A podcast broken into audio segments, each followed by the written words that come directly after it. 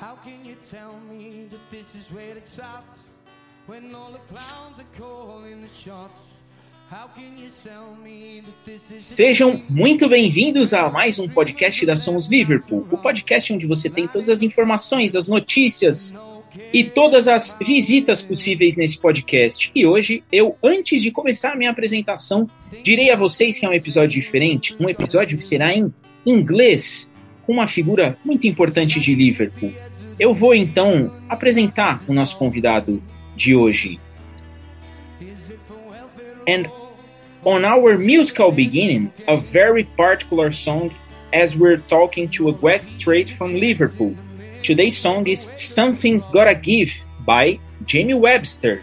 Jamie Webster was born in 94, is an English folk singer, songwriter, and guitarist from Liverpool. A former electrician who initially sang cover versions in local clubs in Liverpool city centre. In October 2020, his debut album We Get By, released on Modern Sky UK, reached a peak of number 6 in the UK album charts, and he became the inaugural number 1 artist in the newly formed UK official folk album charts, ahead of Laura Marling, Kate Rusby, and Levellers. Also in October 2020, Boss uh, a live album from Webster singing football songs charted in the folk chart top 10. The Liverpool Echo named Jamie Webster in the 11th most influential Merseysider in its 2020 Power List. And this song, Something's Gotta Give, presents our guest, Peter Kenny, Peter Kenny is another fanatical Liverpool fan who writes about the idols of the Merseyside Red Club. Peter is a freelance football historian who has been featured on the Football Pink Stand fanzine, the Black Watch, and LFC fanzine. Peter has a master degree in history and has a keen interest in combining history with a beautiful game. Peter, please tell hello, say hello to our fans in Brazil. Uh, is it hola? Is that what I'm supposed to say? yeah, um, hello, yeah, my name's Peter Kenny Jones. Um, as you've just said, football historian and writer, but first and foremost, a Liverpool fan, so that's why I'm here today. Um, so, yeah, I've obviously been writing about football and football history for a while and been a Liverpool fan since I was born, really. Obviously, I go to all the home games, I go away when I can. I was at Madrid, Kiev, Basel, everywhere else that we've been. I've, I've travelled around, and yes, obviously, I think I'm on here today to talk about my first book, which is about Billy Liddell. Obviously, played for Liverpool in the late 30s, 40s, 50s, and went into the 60s as well. So that's why I'm here today, and thanks for having me. Peter, let me start this interview and you wrote uh, the latest uh, book about uh, Billy Liddell. Billy Liddell at the 100, a family portrait of a Liverpool icon. Please tell us about this this book and about the history from Billy Liddell and Red Icon. Yeah, so obviously Billy Liddell. Um, he joined Liverpool in 1938. He came from, he was born in Scotland, so he came when he was a 16 year old. That's when he first came to the club. Um, and obviously, the war was kicking off in a couple of years' time, so we didn't have much time before World War II started. Um, so we didn't get a first team game, but he joined it at the same time as Bob Paisley, and they were good friends together, both of them playing for Liverpool.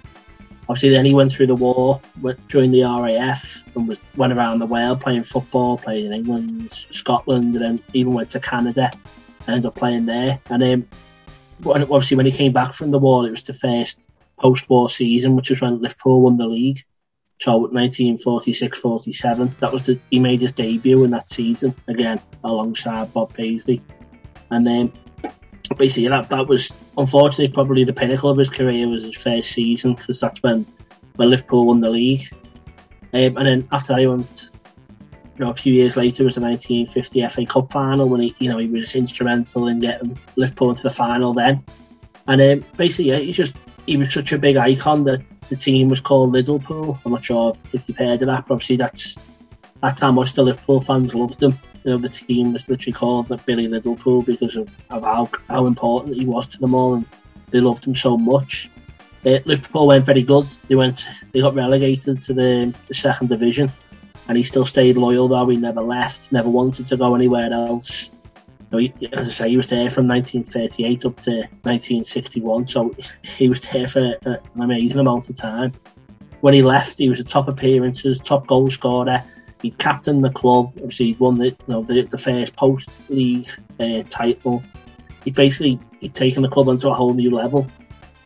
And then when Bill Shankly arrived, he was 36, Billy Liddell, so he was right at the end of his career. Shankly came, and if it wasn't for Billy Liddell, Shankly wouldn't have come to Liverpool because they wouldn't have been in the second division. He, he made them be good enough to be taken over by the great Bill Shankly, who then obviously went take them on to the next level. But obviously, if it wasn't for Billy Liddell, there wouldn't be the, the, the history of Liverpool because there wouldn't have been the club for Shankly to build upon because it's all thanks to how great Billy was. And Peter, uh, how is t- tell tell to us how is your relationship with the history about Liverpool players and since you have since when you have been first for the club. Uh, how is your relationship with all of idols from Liverpool? Yes, obviously, I think I think as a Liverpool fan, and I think any football fan really, you should appreciate the history of the club that you support because see that that's what came before. If there wasn't for people like Billy Liddell and Bill Shankly, Bob Paisley, we wouldn't be supporting the club today because they wouldn't have won X amount of European Cups. They wouldn't have had the reach there. Obviously, for me to be able to speak to Liverpool fans in Brazil is amazing because it shows how how big the football club is now. You know, they've grown. When when Billy started playing, you know, they were a massive club, but they were only in, you know, in the locality of Liverpool and Merseyside. But obviously, thanks to how big the team is, the fan base grows, and that means you get more international fans. So I think the relationship between a fan and the past should be that you know you, you should honour the, the people that have put you on this pedestal, have, have got the club to where they are. As I say, you know, I think there was before Billy it was probably like Elisha Scott was the, the first hero. Maybe coming after like you know the first days of Liverpool, and Elisha Scott what left, and then Billy Liddell basically took over his you know his mantle of being the hero, and then obviously you're moving on to players like uh, and managers, sorry, like Bill Shankly, Bob Paisley. Then you've got the heroes that come after, you know, up to Kenny Dalglish and then Steven Gerrard. That the line goes back through all those people. You know, there's there's seven benches outside Anfield of like the most important people in Liverpool's history. And obviously Elisha Scott, Shankly, Paisley, Liddell, uh, John Barnes, Kenny Dalglish, and Steven Gerrard. They're the seven people. So for those seven people, you should at least you know get to know those people to be a fan of this club because they that they are the, the foundations of this team. And I just think it's really important to learn about the history to appreciate what we've got today and why we're so good today. And tell us about the city relationship with Liverpool Football Club and the relationship between Billy Liddell and the city of Liverpool. Yeah, well, I think obviously, as I said, then the um, the name Liddellpool, I think it says everything, doesn't it? Really, you know, the the fans loved him so much that the team was named after them. So, you know, that it shows two things. It shows that the players around him weren't as good as him, and that the fans loved them. And you know, as I say, unfortunately for Billy, but fortunately for the fans, you know, the team wasn't very good, but they had Billy Liddell to build around, so they loved him. It's just, I, I think it's mad as well, like the fan culture in those days was, you know, he wouldn't get mobbed in the street. People would go and ask for an autograph. They'd say like, "Hello, Mister Liddell." They wouldn't be like, you know, bombarding them with pictures everywhere. It's much more polite and much more civilized way of supporting the team. But he, no bones about it. He, he was the man. He, he was their hero. Know, they used to come and watch the reserve games when he dropped down. The gates would double just because he was playing. Because people were just would happily watch the reserves to watch Billy Liddell play rather than watch the first team because they knew how, how important he was for the you know, for the football club. So that shows really his relationship with them. Lucas, agora você vai fazer a pergunta e eu vou traduzir para o Peter. É, eu queria saber assim como ele enxerga a mudança de mentalidade do clube a partir da chegada do Jurgen Klopp no Liverpool. Peter, how do you view this change in the club's mentality as of Jurgen Klopp's arrival at Liverpool? Yeah, so just well, just the, the upturn in success you mean since he's arrived, basically, yeah. That's what you're saying, so yeah. Yeah, okay. Um, well, I think obviously Jurgen Klopp changed the club because I think he understands the history and he understands what the fans want. You know, I think as a fan myself, and I'm sure you agree, he, he's one of us on the sideline. That's what it feels like. He feels like he's a supporter and he understands us. You know, he, he has the same ethos. He has the same belief. You know, he, he loves the fans. He loves everyone getting behind each other, working hard. And I think that's why everyone takes to him so much because he's so infectious and he's so passionate. And you know that it's hard not to buy into him. You know, because m- my girlfriend's an Everton fan, and even she has to say that she she likes Jurgen Klopp because he's you know he's just so likable and he's just you can't help but like him. And you can imagine if he was your boss, never mind just as a football manager, if he was your boss, you'd give hundred percent every day to make sure that you did your best for him. I think that's what he has. He's just got that infectious you know, personality, and he just he's obviously a very good football manager as well. Daniel, chegou sua hora. Você que é o nosso Pierce, por favor, chegou sua hora.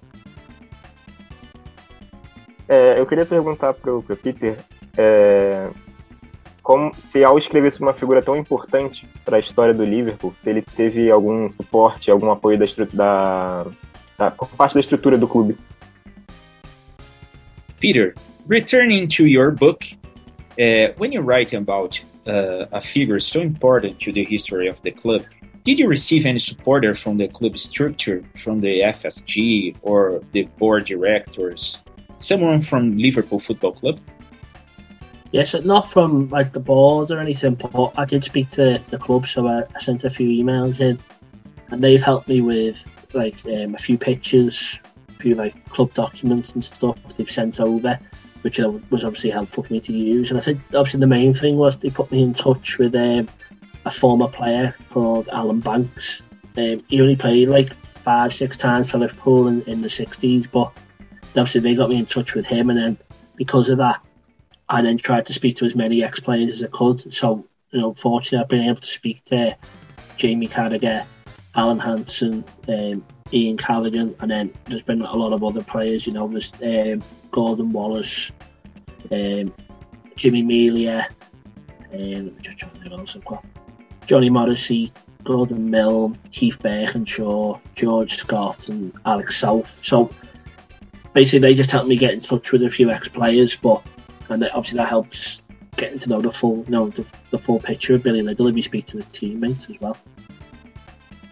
Peter, Liddell, Liddell is one of the many Scottish idols in Liverpool history.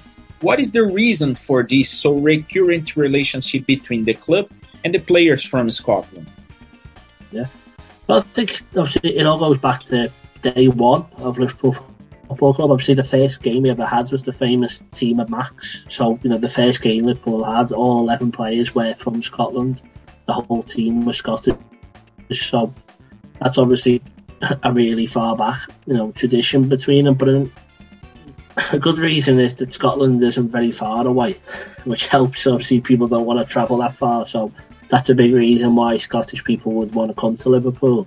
But I think obviously the similar beliefs and similar ethos again. You know, I think a lot of Scotland working class and people who are happy to, you know, are funny people and happy to have a laugh about themselves lot of there's a lot of similarities between Scousers and, and Scottish people, and obviously, you know, people like Bill Shankly helped that. You know, and you want to come and play with your compatriots. You know, even Andy Robertson, who came, you know, recently, he was saying how great it was for him to speak to Kenny Dalglish. You know, that's he just wanted to play with you know the former Scottish legends. We've had probably the best ever Scottish player, which is Kenny Dalglish. So any Scottish kid now their dads or their granddads will have known Kenny Dalglish, and whenever they go, they'll go, "I'll make sure you say hello to him." So it just obviously that's the relationship, and it goes all the way back to Billy Liddell. You know, Scottish lads then saw him playing for the national team and thought, you know, I, I want to come and play with him in Liverpool, and that, that's just what it is. It's just obviously we've managed to have the best. That's what helps. Oh, that's incredible. And how was Billy's childhood being a uh, son of a miner? Uh, how was his choice for football? Yeah, well, because he was good at it. I think it's probably the easiest thing. But um, yeah, he, um, his granddad played like he wasn't a good player, but his granddad played like amateur football, and he could see that as you know that Billy had talent. So he wanted to encourage him, and he used to offer him money for each goal that he scored. So obviously going back many years, but he gave him like two pence for a goal. So every time he scored, he was getting two pence, and he went through like um, a drought. He didn't score for ten games. So his granddad was okay. I'll give you double if you score. And then whether Billy just wasn't playing well or was trying to hoodwink his granddad, he then scored nine goals in, in the next game. So his granddad has to give him, you know, he had to give him four pence per goal for all nine goals. You know, he, he, he nearly bankrupted his granddad. So I think having such a supportive family around him who all love football, you know, he used to watch Dunfermline one week and then all of his family would travel to Cowdenbeath, who were like their rivals. And they'd go and watch it with their cousins in Cowdenbeath, so they'd always be watching football, be playing in the streets. So I think you know, it was just he was encouraged from a young age, and he went to quite a good school who also encourages football. So he, he basically just had a, a good supportive family around him, and he got access to some of the best football facilities. You know, a child in Dunfermline could in you know 1930s, but he was still better than what a lot of his, you know, his peers would have had. And obviously, he was good at it as well, which is why he did so well. Billy played rugby too. How was his final choice for Liverpool and in football? Yeah, I think he didn't really enjoy rugby. I think is what he said. He, more had to do it. He played, um, he did athletics, um, he played rugby, and he played cricket. But his, his love was football. It always had been. As I say, it was a they were a football family, so you know he, he always wanted to play football.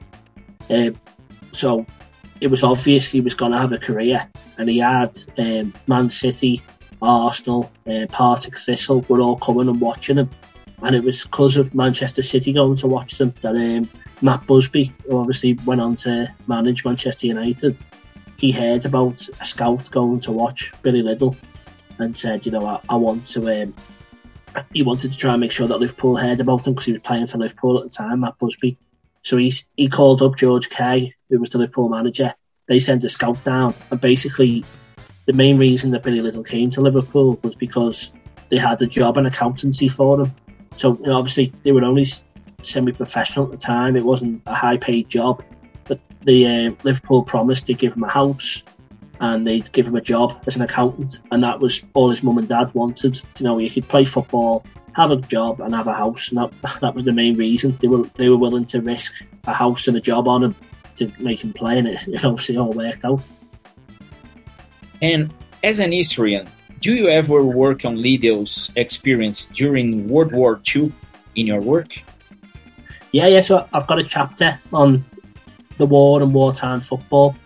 I a big thing with Billy was he didn't really like talking about the war. He wasn't like, you know, it was something he, he kept quiet from his family and his friends. He never wanted to discuss the fact he, you know, he, he battled in World War Two. It wasn't wasn't something he enjoyed talking about. But I think it's just an interesting period of history, as you say, as a historian, because basically wartime football is just wiped from history. No one talks about it. No one acknowledges it. But the players were playing football at the risk of getting bombed literally while they're playing. All the fans who were going were also risking getting bombed and attacked. But they were still happy to do it because it, it brought the community together in a time when they needed to be, you know, uplifted and, and looking after each other. So it was dangerous, but also it's been ignored, which as I say, I think is quite sad. But yeah, I do. There is a whole chapter on it in the book, and it's just it's amazing how he could he bounced around from club to club, city to city, and still managed to play football. And as I said, a very dangerous time. It, you know, it is interesting point of football history as well. And how did the war change football in England? And how did Liverpool restructure after the clash, after the war. How was this return structured? Yeah, so obviously the, the war ended in um, September 1945, and obviously normally the season starts in August. So what the FA did was they said to everyone that whole season, so from September to July, still would be it wouldn't count. It's still wartime football, and they started again in August 1946. So they basically had a full year to get themselves ready for the season. Um, and what Liverpool did, which was better than everyone else, because obviously Liverpool won the first league after the war. Liverpool took all the players and they went to America because there was no rationing, and um, obviously the weather, you know, the weather's better, with better food available, and basically just put them all on the ship. They all went off, went to America, and had a good pre-season. And, and what it did was it made them obviously made them physically fit, but they were they were allowed to eat the nutrients that basically the other teams weren't eating. They were all know on bread and water and, and rations. So because because the Liverpool players had such a good summer, it, it, put them in good stead for the rest of the season. And there was a bad winter in, four, in 1946, so the season didn't finish till July. So they needed to be physically fit to make it through the season. And because of that pre-season tour in America, I think that's why Liverpool did so well compared to everyone else. And that's why they won the league that season as well, really, I'd say. Lucas, sua. Bom, é, eu queria perguntar para o Kenny é, qual foi, assim, qual seria a maior, qual foi o maior desafio, a maior dificuldade que ele teve em produzir o, o livro, assim, sobre o Billy Liddell?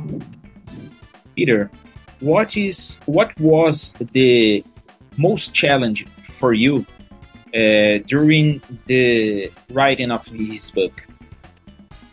It, most people are dead. so basically, everyone who you want to speak to has died quite a while ago. So it's quite yeah, that's a bit annoying. But um, yeah, really, it's just let's say at the time difference really, because you know he would have been hundred in January this year, January 2021. That's why the book's coming out. It would have been his hundredth birthday. So you know, a lot of the people who were you know his age or similar you know, who really appreciated the start to the end of his career aren't around anymore. So it was it's just hard getting to speak to people because I wanted it to be the voice of the fans. I don't want it to be me just, you know, reading from a newspaper and saying, oh, they won 1 0, then they won 2 0, then they lost 4 0. You know, I, don't, I didn't want to write that. I wanted to be a chat with someone and it was their story. So it was just trying to make sure that I got through to people. And so that meant I had to try and get hold of people that didn't want to be get hold of. So I was like writing letters, writing emails, phone calls, just trying to track people down. And you know, I spoke to Doug Cowie, who um, he played for Scotland with Billy, but he's 92, I think, at the moment. So I had to call his son. His son had to handwrite all his dad's answers out because his hearing was so bad, and then send it back to me, and I had to type it all up. So see, that was from that that's how hard it was to speak to people you know had first hand account with them. So I think it's just trying to make sure I gave the right story, you know, by the people who actually knew him. That was you know hard, but hopefully I've done it as well. And how was Liddell's period in Canada? Yeah, so obviously he was he was training during the wars. He was there for quite a while, but um, with with um, the in England, he could play for other clubs. So as I say, he played for Chelsea and he played for other teams, and he could be Billy Liddell. He could be, you know, he didn't have to be pretending he was someone else. But in Canada, he had to go under a pseudonym, so he had to call himself Bill Tanner. So he used to have to lie to be able to play on the pitch. So he'd say, "Oh, do you mind if I can play football?" And they say, "Yeah." They put him on. Is it you any good? He's, "I'm all right." Went on and he scored four goals in the first 20 minutes. So it was obvious he wasn't he wasn't Bill Tanner. He was quite a good player from from England. So I think I think he enjoyed it because you know he obviously did a lot of learning RAF wise, or the training, but um, it would have been frustrating because he wanted to play football. That was his passion, you know, and it was it was getting taken away from him really, obviously with the war. So I think it was a balance of you know being able to play, but obviously people were questioning him. But he obviously learned a lot, and it was, it was really important for what he did as a navigator in the RAF. He obviously it was important that he got that training really. And Liddell started early at Liverpool, but only made his debut was in 46. How was it for him player professionally only after the war? Yeah, so obviously it wasn't his fault because he was he was 16 when he joined. I said that was in um, 38, so he was only there just over a year, and then the war started. So he was 17 years old, and then the war began. So you don't see many 17 year olds today, you know, making the playing for the first teams. That, that's what it was like with him. He was playing for the reserves, but um, it was one month after the war started. He actually did play for the first team, but as it was in a wartime game, so they don't count. But he was really close to, to making his debut. It was obviously the war interrupted. So that that's why there was such a big gap between 38 and 46. But it's the same with with Bob Paisley as well because they both signed in 38 but made the debut against it was uh, the home debut in the league was against Chelsea when they won they won 7-4 in, um, in 1946 it was just because there was no official games for them they played over 100 times for Liverpool in the meantime it's just that none of them counted. So it's hard to um, it's hard to fathom really. But obviously, you know, if you I worked out if you added all his appearances and goals on, you know, he'd be uh, he'd be the top goal scorer today, and he'd be much higher up on the appearances. It's just because he lost that period of his life, which every footballer in that period did. But it was it was taken off them because of the war. But obviously, that's why there was such a big gap between signing and making his debut.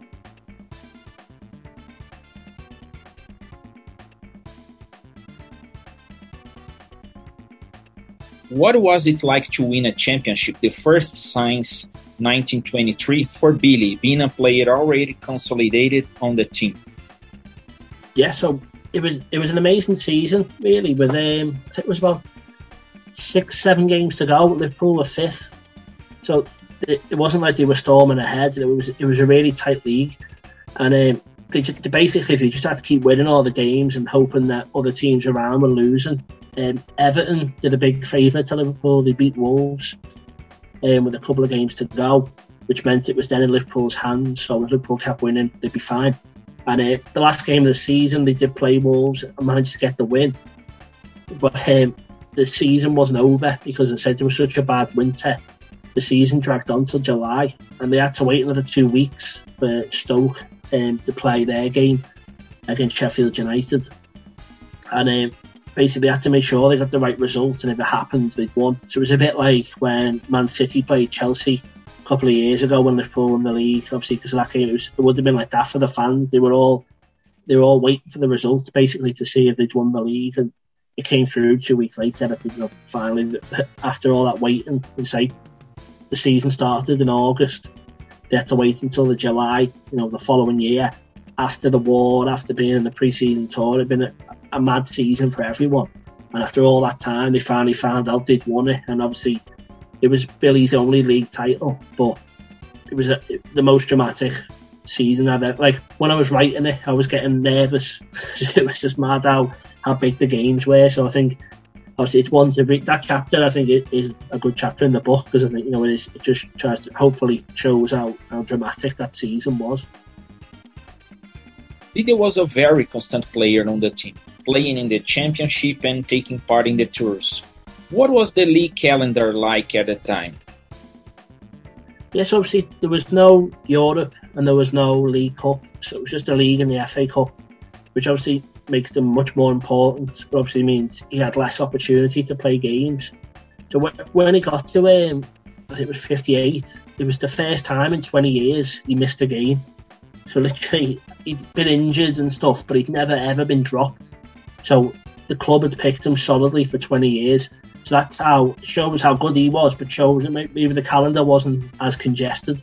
They played a lot of football. Obviously, they played in the week, midweek. The, the league was bigger, obviously they hadn't they, they weren't travelling as much really. So it was probably easier on the players in that sense. But I think for in terms of the calendar, it was it just meant that the league and the FA Cup were really important. And then when they had the international games, they were even more important because they were they were only playing against like England, Wales, Northern Ireland, Scotland, and Ireland. They only really played each other, and then every summer they might go on tour and play other teams. So basically, it was more every game seemed to have more importance because the league was massive, the FA Cup was massive, and obviously his his home international Scotland games they were really big as well.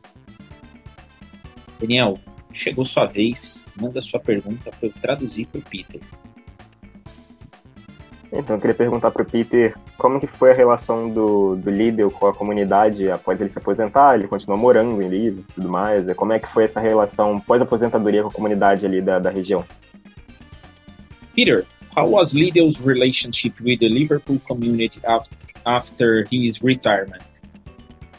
Yeah, so um, he wanted to be involved in the club. He, he wanted to basically he wanted to be a director. So he wanted to join the board and, and represent them. And obviously, he'd had a career as an accountant, so he was he was clever. You know, he knew he knew his way around the boardroom. It wasn't just he was a football player. He was he was intelligent as well. So he wanted to be able to help the board in that sense. So unfortunately, after his application, he wasn't approved, which is much like what happened with Bill Shankly. He also wanted to be like um, wanted to be on the board as well. So I think for them it was unfortunate since the club didn't really give him the chance to continue his relationship with Liverpool. But um, yeah, I think for the fans, they all loved him. He, he used to still go to every game, um, and they'd all wait. So there was always a thing that he, would sit in the main stand, and the Kop would wait for him to come out. And obviously, this was like a few years after he retired. He'd come out, give a little sheepish wave, and all the Kop would cheer and clap him and all that. Because they still loved him so much and obviously he loved them. He, never left Liverpool, never never went back to Scotland. He stayed in the city, went to watch them every week. And you know, speaking to Alan Hansen as well, he was saying that you know after the games he'd come and sit in the players' lounge and he, would love to be able to talk to the young players and just try and encourage them and just try and put them in the right path. He was never someone who would like who, who would show off, but he'd, he'd have a nice chat with someone and just try and encourage them to to keep going. And obviously because he loved Liverpool so much, and I think if you're watching um, 1994, the last game of the Kop, you know, against Norwich, when um, they had all the old players come on the pitch, and Billy got to come on then. He, he wasn't very well at the time. He, he you know, obviously had dementia, and he was starting to the illness was starting to take hold of him. But he managed to get on the pitch, and the Kop sang his name. And I think that that was a really pivotal moment to show you know how important he'd been, because it was before the the crowd used to sing so for them to have the opportunity to give him a cheer, sing "There's only one Billy Liddell," and give him a clap, you know, it, I think that was a really fitting way to end his relationship with the club because they got to say thanks to him, and it was it's really good that they got that opportunity to say thank you. It was a really fantastic, a really fantastic atmosphere. Uh, Peter, Liddell was a player who was in all positions on the pitch because of injuries uh, from the other teammates was he our Milner from the past? well, I think it's I think it's good. It's a fair point because you know he basically he was part time, so he, he worked as a footballer and accountant. But they gave him uh, his accountancy job and let him have July off, so he could do um, pre-season with Liverpool, and everything else he'd still be part time. But his, his fitness was unbelievable. But he only trained two days a week. Everyone else trained five. But he was as fit as everyone. You know, he kept up with everyone in front of the running and everything. You know, he, he played every week and he played football for many years afterwards, played squash, golf, everything you wanted to play. He was always with his sons running about. So, yeah, James Milner is not a bad uh, comparison because you know, he was just such a long, his longevity of his career is testament to how fit he was. And, you know, he retired when he was 38, which made him Liverpool's, he's still Liverpool's oldest ever goal scorer I know that's the 60s. If you think today, another 60 years on top of sports science or, or the technology they've got, he could have played into his 40s easily. You know, it's just he was so fit and so versatile, which is how he played in every position because he was big, strong, quick. You know, he was just the perfect player, and you know, obviously Liverpool were lucky to have him, and they're lucky to have James Milner as well. he's he's definitely our Milner on the past. And Peter, the Kop has a very strong and grateful relationship with the club idols. Uh, how did Liddell's retirement and then her death feels to the Kop?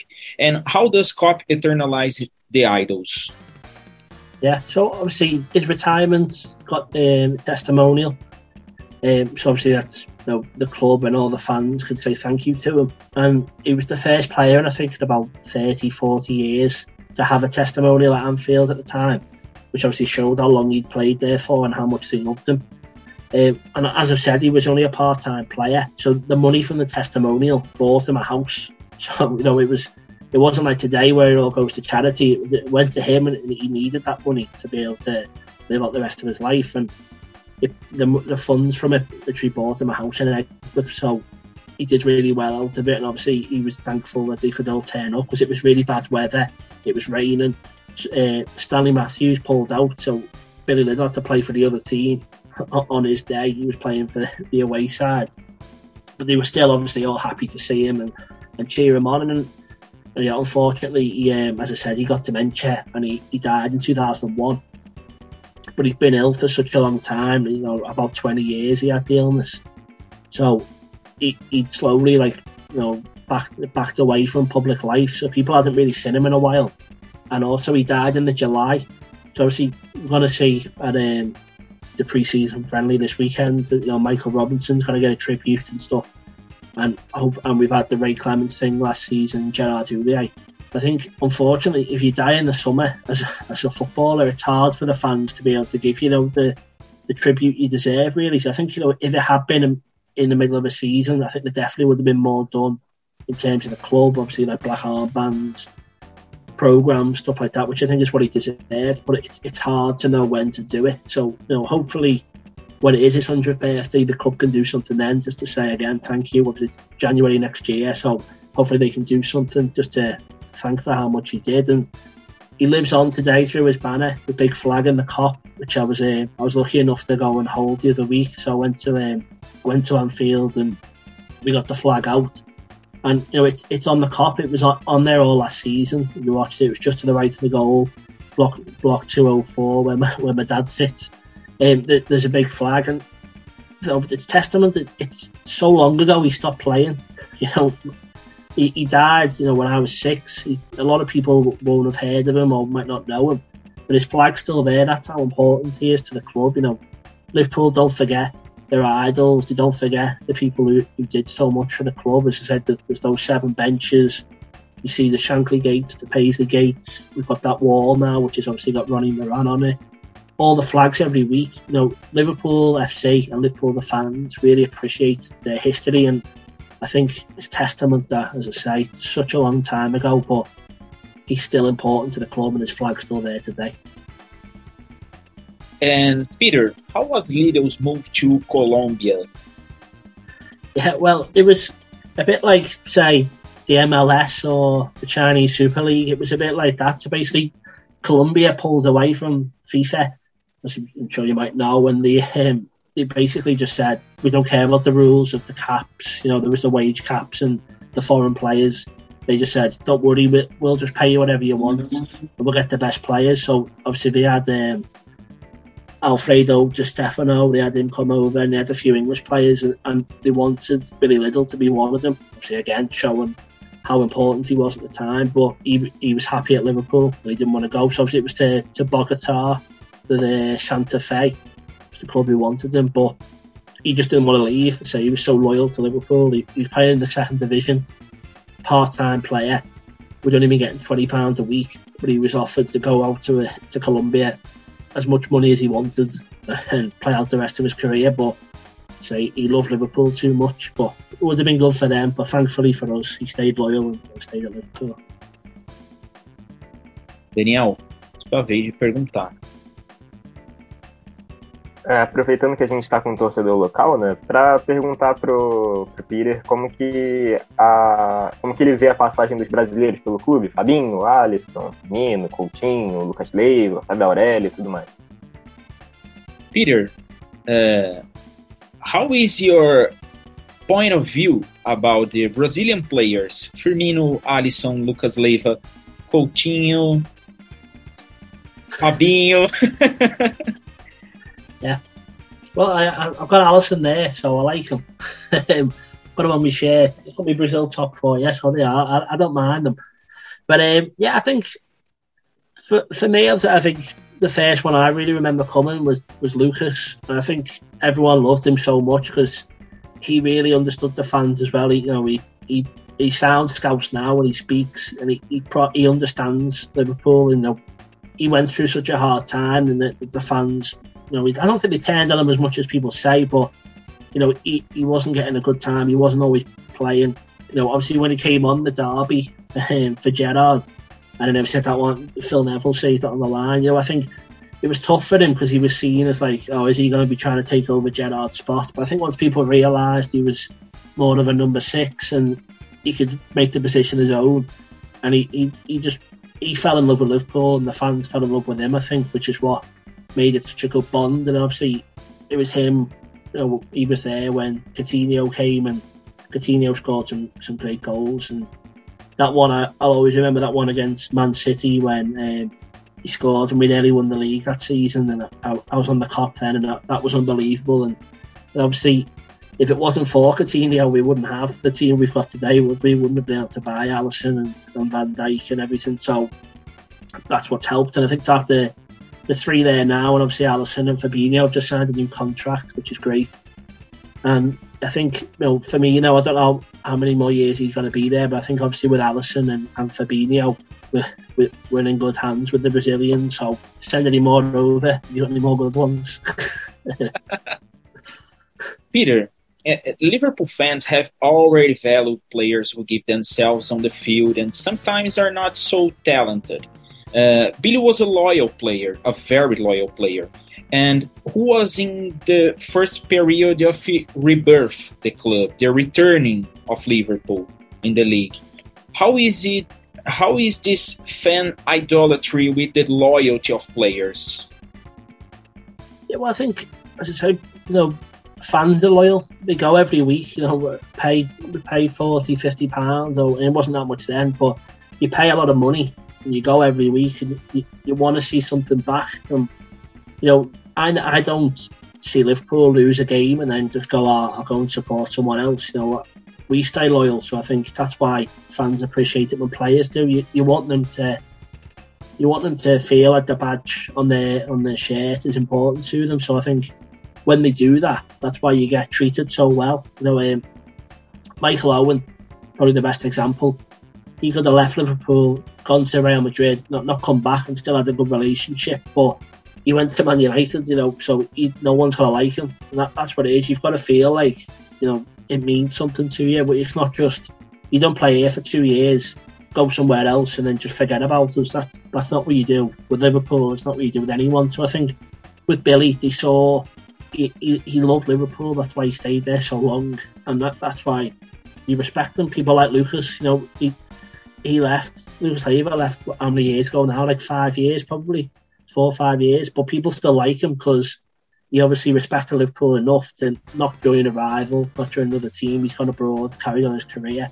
I think if, if you just show that you've listened to the fans and that they mean a lot to you, I think that that's what helps. So I think that's why why Billy got on so well with them. Peter, the question is unavoidable. How the Liverpool fans felt having several loyal idols in the bad times, in the bad phase of the club, when they saw Coutinho's forces departure, how it was for the Kop.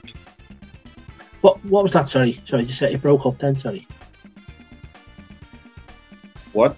I don't understand. Will you say, sorry, will you say that again? Sorry, it, it broke up. Oh. Sorry. Uh, how the Liverpool fans felt having several loyal idols in the bad phase, the bad times of the team, when they saw Coutinho's forced departure. So with Coutinho, sorry, yeah, yeah, yeah. So I, I think um, obviously when he um, when he joined Barcelona, I saw on his um, on his like you know when they did the video when he just a medical and all that. He was watching the Liverpool game when he did it, and I think I, I do think he really loved he loves Liverpool. I do I do think that, and I trust Jurgen Klopp, and he, he said that you know the only team he wanted to go to was Barcelona, and that team came in for him. It was the same as what happened with, with Luis Suarez. You know, they both hold Barcelona to, you know to high esteem. I think a lot of South American players who come, their end goal is always Real Madrid or Barcelona, and it's not always Liverpool. But obviously, a lot of the times it can be a step towards them.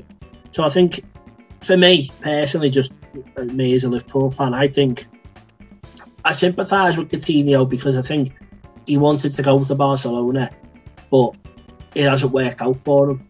But that's not his fault. That's not our fault. We got we got a lot of money for him, and we bought a team that was better than the team with him in it.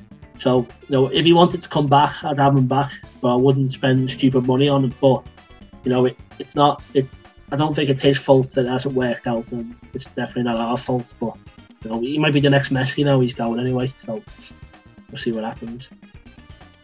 Lucas, chegou sua vez. É, bom, eu, como estava já na, na, no assunto sobre lealdade, é, permanecer no clube, a perseverança do Lidl, é, eu queria saber, assim, do, do Peter, o que, que ele acha da. O que, que vê, qual seria a maior importância, o maior impacto é, dos jogadores, para os jogadores na história do Lidl, é, não somente dos jogadores que chegam, mas os jogadores mesmo da base, até mesmo que estão começando agora no, no profissional, como o próprio Curtis Jones, o Harvey Elliott, que também deve, deve estar é, figurando por essa temporada no time principal do Liverpool. Qual seria a maior importância da história do Lidl para esses jovens? Peter, how important is Lidl's history to the club's base, to the to the juniors, for players like Kurt Jones, Trent Alexander-Arnold. Uh, how is how much important is the Liddell's history for these players?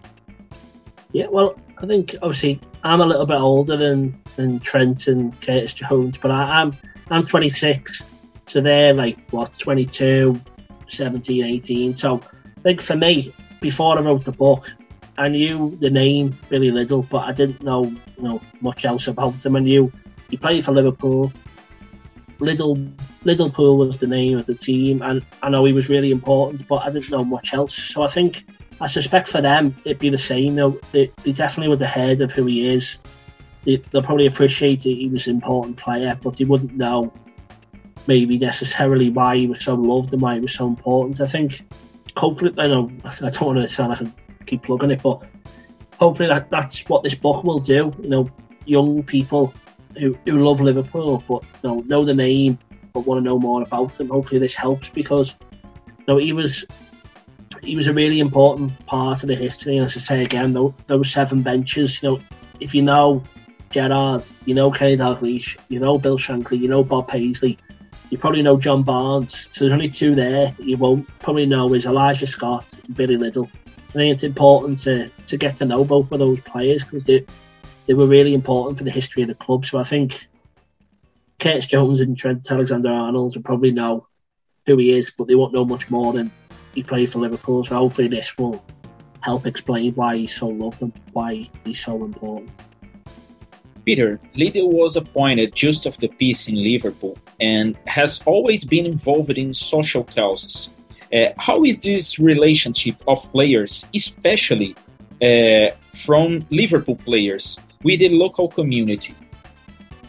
Yeah, well, I think again, you know, Liverpool's so important because oh, a lot of the time Liverpool wasn't the most prosperous city and it wasn't most financially stable at the time. And you know, when when Billy came before the war, they just started to get more housing and stuff in the city, which is what convinced his parents to make him come here because Liverpool was on the up. And obviously, then the war then really hurt the city because obviously it was bombed a lot, being the port and all that. And then with the miners' strikes and you know the closing of the docks and all that in the 70s and 80s, Liverpool was hit again. But that's when the best teams were, you know, when the when the city was at its worst. So I think, I think the the reason that Liverpool so passionately supported is because football means so much in the city because a lot of the times in history it was you know, the only release from what was going on and, and, what wasn't a good situation for a lot of the people in the city. So I think the Liverpool fans really passionately support the club because of what's going on around the club at the time. I think when the players buy into that again, you know, when, as a fan, you just you want to play for Liverpool and those 11 people on the pitch are living your dream. So you just want to make sure that they're doing what you do.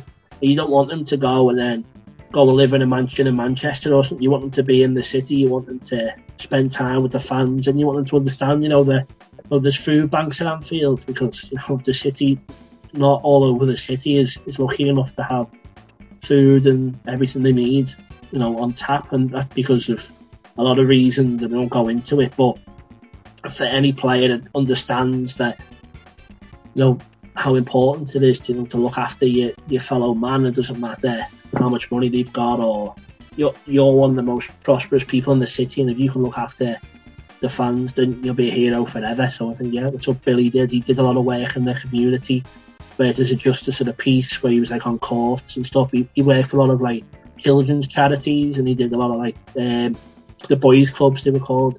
So he'd, it'd be like scouts and charity trips. You know, he'd help kids in the local area. So you can see that it meant a lot to him to look after people, and that's why people will like him so much as well. And how do you, how do you, Peter Kenny, uh, how do you see Liddell's legacy in Liverpool's history? Yeah, well, uh, he's one of the best players to ever play for the club. That, that's what it is. I think everyone who's seen him play, every single person has said it's Billy Liddell, Steven Gerrard, Kenny Dalglish. They're the three players, the best players to ever play for Liverpool. You know, I haven't seen him play. You you haven't seen him play, but you've got to listen to people who say that because you know they they've had the they've had the fortune to watch those three players play week in week out. You know, for me, it's Steven Gerrard, but I've never seen Kenny Dalglish play, and I've never seen Billy Liddell. So you've got to listen to your dad, you've got to listen to your granddad, you've got to listen to what they say. And I think, you know, I think his legacy and his importance is that he's one of he's one of the best players to ever play for the club. He spent so many years there. He gave his life to stay at Liverpool. You know, you, you've just got to respect the fact that he was so loyal and so good. You know, those two things don't normally go together, but you know, that was it. And Peter, uh, uh, a sad question. I I can I can tell about this. How was Liddell's relationship with Liverpool after Hillsborough? Did something change in this relationship after that day? Yeah, well, let's say it was some of the family aren't sure if it was then or before, but obviously he had dementia and um, battling with Alzheimer's disease. So um, apparently when he was watching, because he was at Hillsborough, apparently when he when he saw it happen, he, he was just reading the program. He wasn't like you know computing what was happening. So his family were worried about the fact he wasn't you know processing, you know, watching people die in front of him, which obviously there's no right or wrong way to do it, but he just didn't seem to understand what was happening. Obviously, it was uh, five years later is when he came out on the pitch at, at Anfield. That, that, shows how ill he was, you know, at that time. But yeah, obviously, I think that started the real alerts, you know, towards the family that he wasn't well, and you know, it, it's a lot to do with the leather footballs they were using and know, putting their head in the way. On a wet and cold day, the ball would be three times heavier than it normally would be. So there's one game I wrote about, I can't remember who it was against, but Billy blocked a cross with his head. It took him out, he was on the floor. He, he couldn't walk straight for the rest of the game. He was stumbling everywhere, but you know, it's just, oh, get up and play on, you know, be a real man. But you know, that's what ultimately killed him because he was being a real man and he was putting his head in the way of these heavy balls. But I think obviously he had dementia and he, he had the saddest end of life. Um, it's it's not a good illness. It's not where you know anyone should be subject to. It's it's one of the worst things you can have. I, personally, I think, but um, I think there needs to be more accountability from the FA and FIFA, just to say, you know, we're sorry that we made you play with these balls for 20, 30 years, and you know, a lot of people have got this illness I think you know it's it's really sad that you know there hasn't been enough accountability or apologies or anything to say you know it, it, was their fault that all these people got this illness and that's why so many of them died of it. And Liddell played with Puskas in a social cause. Tell us how it was for the city. Yeah, so um, it was a, it was a charity match uh, again, just basically for a number of local charities. So it was like the hospitals, you know, the boys' clubs they support and a bit of everything really. Um, and they wanted a local hero, so Billy Liddell, and they wanted an international hero. So they tried to get Pele, that um, Pele didn't want to play because he was um, he was only 26, I think, at the time, or maybe a bit older. Uh, Pele, so he he couldn't make it. So the um, they asked Puskas, it was I think he was 40, but he was still playing for Real Madrid. So they asked him to come and just surprisingly he said yeah. He said if you just if you pay for me plane tickets there and back, I'll um, I'll play. So he turned up and um, no one sec, sorry. Alexa, oh, sorry, that was my alarm for our four when it's supposed to be on. Do you want me to start that again? Is that easier or? I Do don't you, want me to start, do, you want me to, do you want me to start that answer again, or do we just just carry on? No, no. No, just go. Okay, sorry. Okay, so sorry, yeah. So um, yeah. So obviously the Puskas, who was it was forty at the time, playing for Real Madrid, and they just got a lot of um, ex, mainly ex Liverpool and Everton players to come and play, and um, yeah. So it, basically, it was just to raise money in the local area, and a lot of current and ex Liverpool players played. Obviously, there's a plaque today, um, Liverpool South Parkway train station is where the stadium used to be, and there's a plaque today of Billy Liddell and Puskas still on there now. So, you know, it was it was a momentous occasion for the city, really. And tell us about the Liddell's Memorial. Who came up with the idea and how did society receive this memorial from a player who defend Liverpool's colors with so much love and so much power? Yeah, so um, there was some supporters really who just who one who realised he hadn't been properly, you know, hadn't been properly remembered. Probably the right way to say it. So he um, he started the Billy Liddell Memorial Group, and basically it was just a few people on the internet who just said, you know, we should honour the fact, you know, he, he was so important. There's nothing there, and especially in in Town Hill in Fife, um, Dunfermline in Fife, sorry, where where he's from. He thought, you know, there was no recollection of how big he was. It was such a small village, you know, and how big he went on to be in Liverpool. So they um, basically just put it in the media, kept sharing it about, and led up to um, I think it was in 2010, maybe a few years before. Um, there's like a, a memorial with a plaque on, and it's got a whole playing ground. So it's got like you know, a swimming bath. It's got like the park just around there, basically. But um, yes, it was it was just a nice way to remember him, and obviously, again, it shows you know a lot of people want to try and honour as many people as they can, but it was nice that so many people got behind it and made it a reality. So you know, it was it's nice that it still stands there today, and again, a testament to how important he was. And Peter, ah, a nice question now. We can expect this book in Brazil? Yes. Um, so it's on um, Amazon, WH Smith. Um, I don't know what else you can use on, but if you go on my website, I can post it out to you. So I've done. Um, I basically I've set up my own website and my own thing to sell it off. So I don't know if you can share the link or if you go on my Twitter and my Instagram, you know, Peter Kenny Jones, it's it's on there. Um, and yeah, so I'll post it out anyway. Anyone who wants to buy it, and I've got um, I can sign, I can sign it as well, and whatever else you'd want from me, just send me a message, and it's all on the all on the website. But I say, ah, yeah, I'll post it to you. You get in touch. If not, it'll be on Amazon or I think a lot of other websites you'll be able to find it. I'm in this pre-order. Good, good, good, good. Daniel, sua vez de perguntar. Então, aproveitar que estamos com o torcedor de lá, então, para saber mais ou menos é, qual a expectativa dele para essa temporada agora, que vai começar, temporada 21-22. Peter, how is your expect from this from this league about Liverpool, about our teammates, 21-22? How is your expect about the league and about the Champions League, about the FA Cup?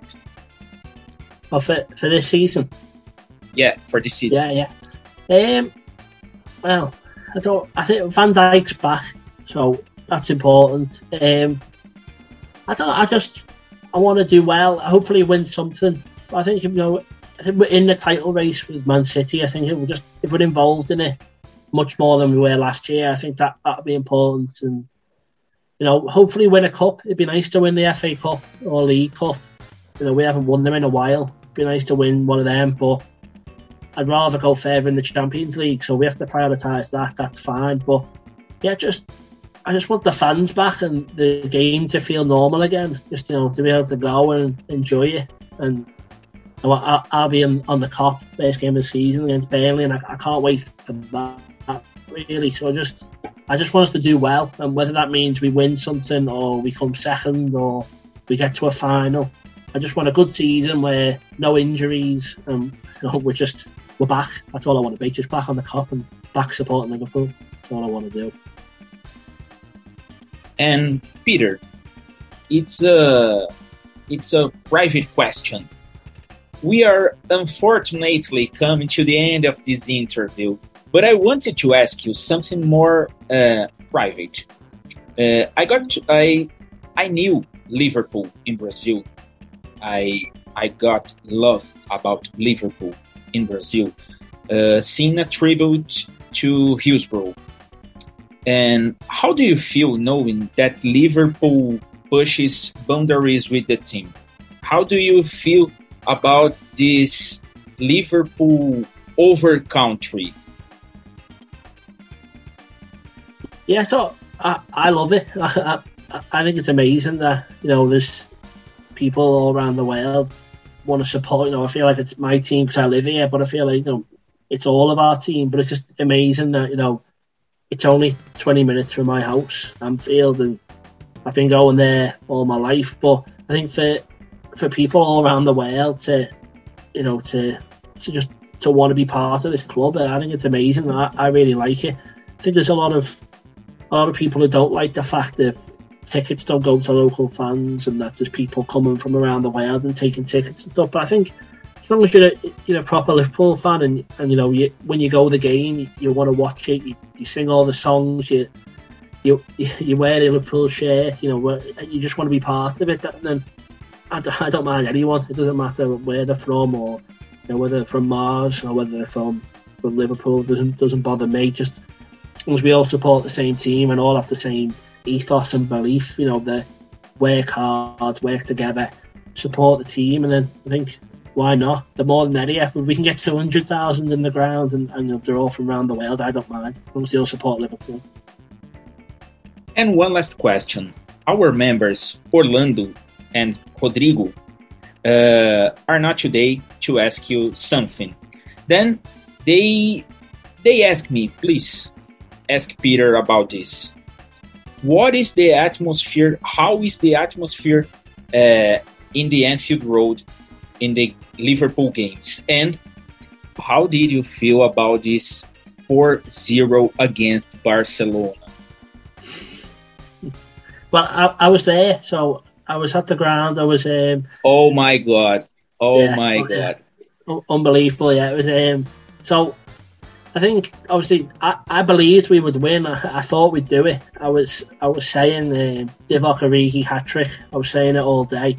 Obviously he only scored two, but I, I just had a feeling he was going to do something and it was going to be a massive game. And then yeah, when Wijnaldum when he scored that second goal, it was just yeah mad. I, I stood on my chair. I was obviously going mad, and then I jumped about five rows down, jumped onto someone's back, and uh, it was just it was the best day. Like the best moments in my life is that that goal, Wijnaldum's goal. Because I think the Origi one was a bit, you know, or what's happening, but Wijnaldum's header, you know, the second one, it was just it was unbelievable, and that, that's why you go. You know, that's why you go to the match. I, I haven't got married, I haven't had children, so I can't say compare them to those things which everyone seems to like. But um, my dad's always said you can never recreate the moment of a goal going in. You know, he said when your kid's born or when you're married, you don't go like, yeah, you know, you just you're happy, but you don't do that reaction. So it's just every single person. There's 50, 60,000 people all doing the same thing. You know, just that explosion of reaction, and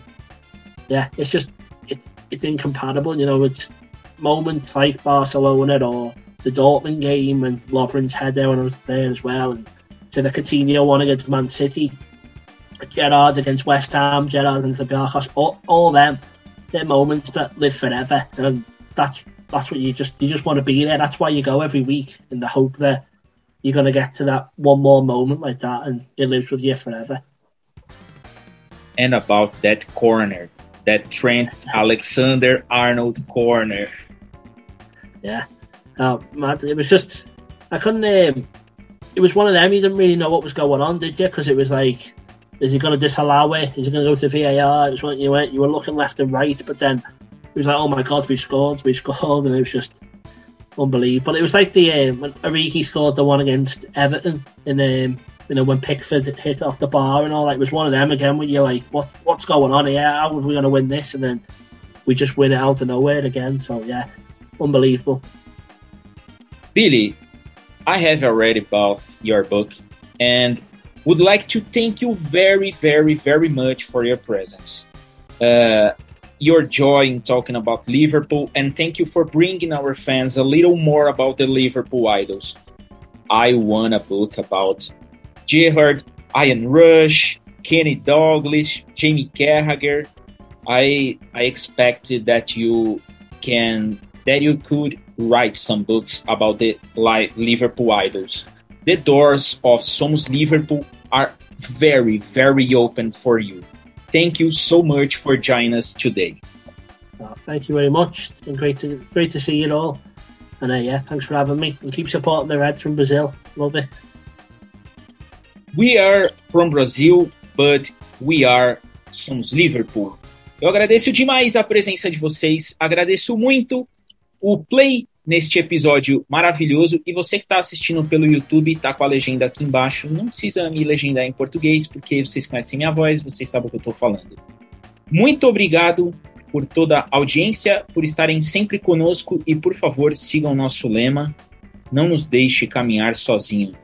Peter, you never walk alone. Yes. Hugs.